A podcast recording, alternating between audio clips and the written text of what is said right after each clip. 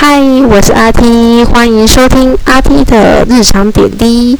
嗯，这次延续上一次的介绍，是属于网球王子的同人文介绍之后，我又来介绍另外一部啦。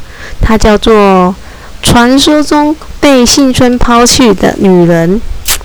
这部其实在那时候也蛮轰动一时的。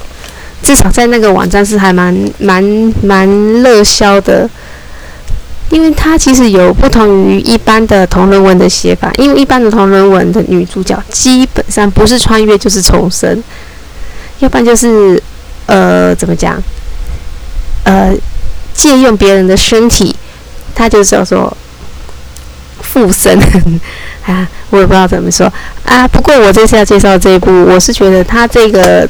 剧情还蛮好看的，它其实只是讲一个本土的女孩子，她转学，她后来转学到一个转学了。那转学之后呢，她发现那一间学校的气氛的人都还蛮，就眼神有点怪怪的。然后，然后后来去去探查原因之后，才发现。在他们学校有一个有一个传说，也不是算传说，算是一个传言。然后是在讲这她这个女主角的名字啊，跟那间学校的一个很知名的风云人物扯上一起，然后写写成了一部小说。然后大家都以为它是一部小说，就是有一个。假的女主角跟风云人物在一起的一个幻想的小说，没想到这个女，结果没想到这个女主角啊，转学到之后，大家才会觉得说啊，真的有这个人呐。那衍生一些一连串的一个故事，我觉得还蛮不错看的。至少我觉得它是一个还蛮耳目一新的同人小说。那我我我，其实我是还蛮喜欢厉海大的。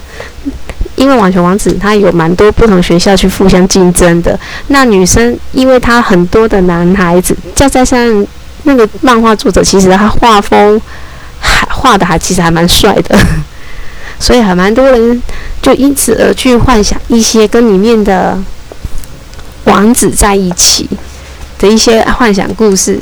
这一部。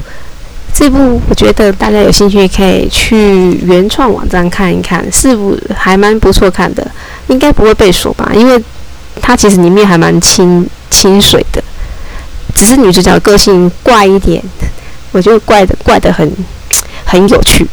我是很介绍这一部给大家去看，就让大家轻松一下，会心一笑。嗯。好，谢谢各位听聆听阿 T 的日常点滴，下次再见啦，拜拜。